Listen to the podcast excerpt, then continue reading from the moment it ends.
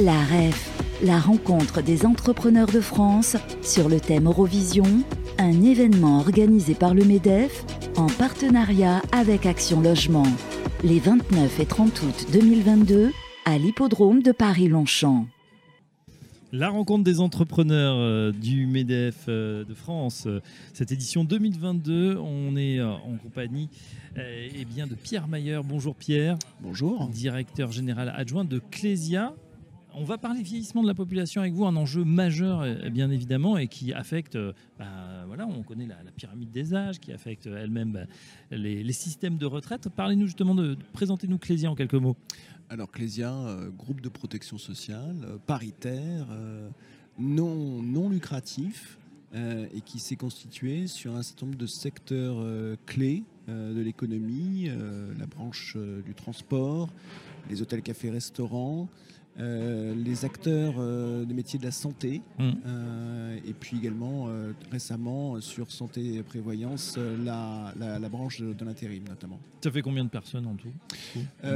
Alors, de personnes couvertes par Clésia, ça dépend des comptages en, retraite ou en, en, santé et prévoyance, on va dire que c'est de l'ordre de 3 millions d'euros. 3 millions de personnes. 3 millions de personnes. Euh, et effectivement, après, euh, euh, en, chiffres ou en, montant collecté, en montant collecté en assurance de personnes, on est à 2,2 milliards d'euros. Si on prend tout cumulé, à la fois la retraite, donc, euh, qui est une activité d'intérêt général, euh, l'activité d'assurance de personnes sur santé prévoyance, et puis tous les, congés de fin d'activité qu'on gère pour le, monde du transport, c'est de l'ordre de 12 milliards d'euros. Ouais, donc c'est considérable, évidemment, et les chiffres, évidemment, sont, sont toujours euh, très étonnants et, énormes dès qu'on s'intéresse à, ces, branches. Alors justement, on le sait, hein, je le disais en, introduction, le vieillissement de la population, euh, il est là, on va avoir de plus en plus de, coûts évidemment, euh, parce qu'on vieillit, non seulement il y a le troisième, mais il y a le quatrième âge qui concentre aussi un peu les, pathologies. Comment on, envisage justement ce futur chez Clésia? Alors, l'avancée en âge de la, de la, population, pour ne pas employer le terme de vieillissement, qui a toujours cette euh, nuance péjorative, euh, nous, on a tendance d'abord à rappeler quand même que fondamentalement, euh, c'est une excellente nouvelle.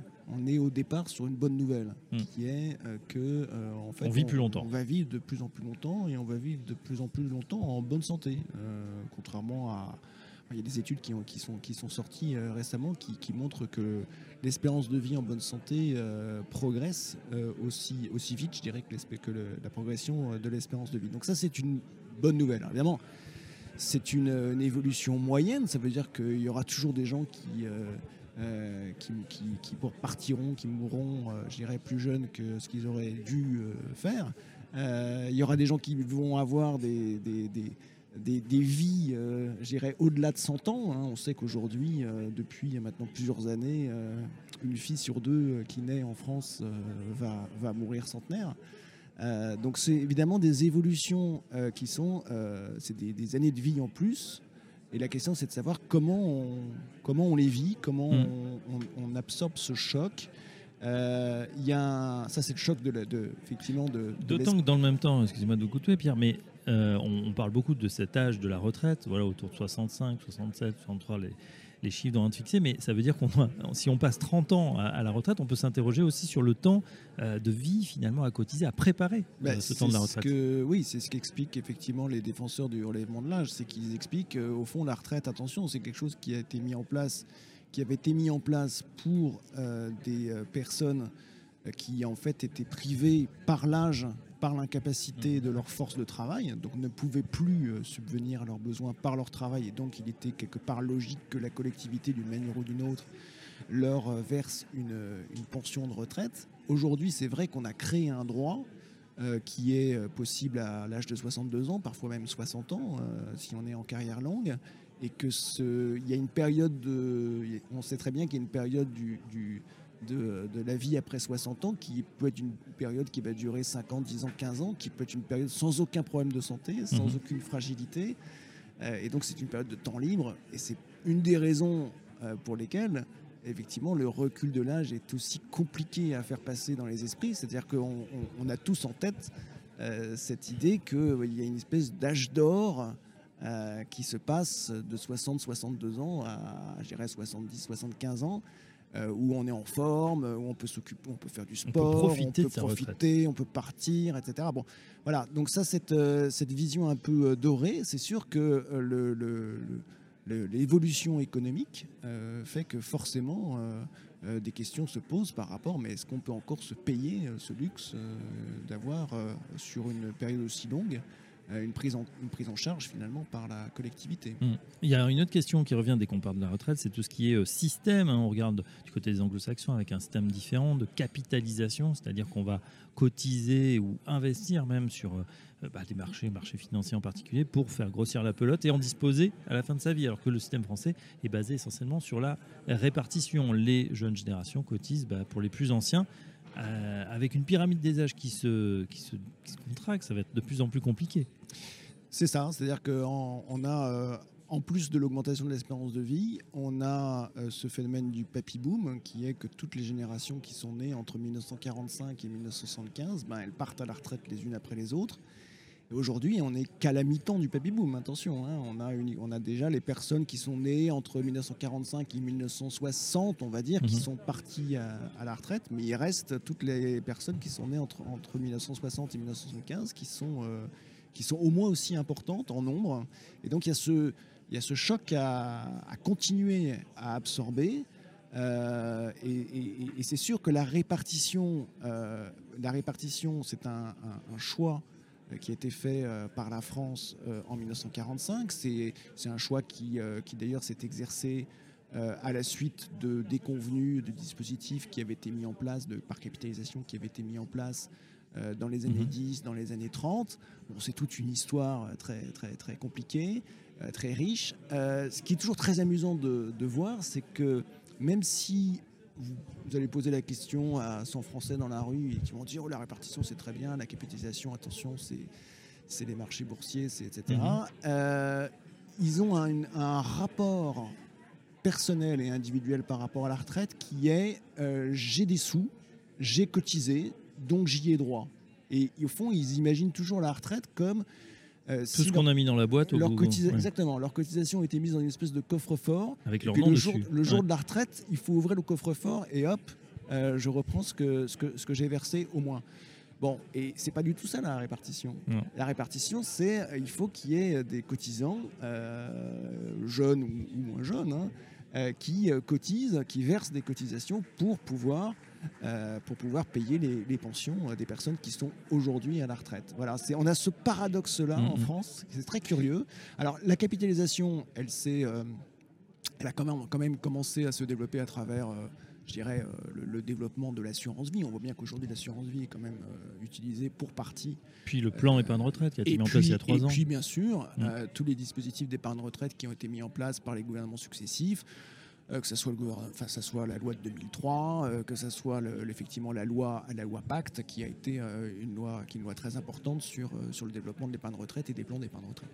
Voilà, donc on a l'impression quand même que les Français s'en emparent. Il y a aussi des solutions, en tout cas, pour euh, pour investir, notamment euh, l'immobilier. On a l'impression que les Français ne sont pas complètement démunis. On, non. On, ne, veut plus dépendre uniquement de sa retraite parce qu'on entend toujours, enfin moi depuis que tout petit on dit j'aurai pas de retraite et finalement le système continue. Voilà, c'est là ceci un, un deuxième, un deuxième, un deuxième paradoxe ou poncif amusant de, sur la retraite, c'est que c'est vrai que moi, ça fait, euh, ça fait 25 ans que je travaille sur le sujet de, la protection sociale et ça fait 25 ans que j'entends euh, euh, que les, les, des jeunes, enfin, qu'on dit que les jeunes disent qu'ils n'auront pas de retraite. Mm-hmm. Mais depuis, les gens qui disent ça. les jeunes sont, moins jeunes et on, déjà voit que le système continue. Bon, non, boutade, boutade mise à part, voilà, je pense qu'on ne on, on, sera pas dans un système de toute façon de Big Bang, c'est-à-dire on ne sera pas dans un remplacement. Le, Mm. entre le 31 décembre et le 1er janvier, on change complètement de système. Ça, c'est pas possible. Euh, en revanche, qu'il y ait des inflexions, y ait euh, des atténuations, qu'il y ait effectivement pour, euh, la population des cadres moyens, des cadres supérieurs, qu'il y ait une, plus grande, d'ores et déjà, y je dirais, une plus grande mobilisation de l'épargne tout au long de la vie pour pouvoir apporter des compléments de revenus au moment de la retraite c'est ce qui se passe aussi à travers l'investissement locatif. Euh, voit bien que le développement de l'investissement locatif tel qu'il a lieu en France, c'est aussi dans une vision de, d'assurer un revenu, un autre revenu que la retraite au moment de la retraite. Et c'est aussi vu comme un, élément de transmission de patrimoine entre générations. Bien sûr. Voilà, dernière question, c'est au niveau de, Clésia, du coup, euh, bah, vous suivez euh, bien évidemment euh, la loi, la, norme législative, toujours inflation de normes, etc. Est-ce qu'il y a des grands changements que vous appelez de vos voeux? Est-ce qu'il y aura des choses à améliorer, notamment dans ce, dans ce système? Alors, sur le, la, transition démographique, il y a une, une question qui est posée depuis maintenant 20 ans. Euh, qui est, euh, plus de 20 ans, qui est est-ce qu'il faut une grande loi sur le grand âge? Hmm. Parce que euh, heureusement, on va vivre de plus en plus vieux, on va vivre de plus en plus vieux en bonne santé, mais on sait qu'il y aura une, minorité, heureusement minorité, mais enfin quand même, il faut prendre en compte ça, une minorité de hmm. personnes qui vont, bah, qui vont connaître leurs dernières années de vie dans une situation de perte d'autonomie, de dépendance. De dépendance. Euh, et ça, ça fait, euh, ça fait très peur. Euh, il y, a, toute la question de, évidemment des, EHPAD, des établissements pour personnes âgées dépendantes, qui, était, qui est très, qui été mise en, mise en, actualité récemment.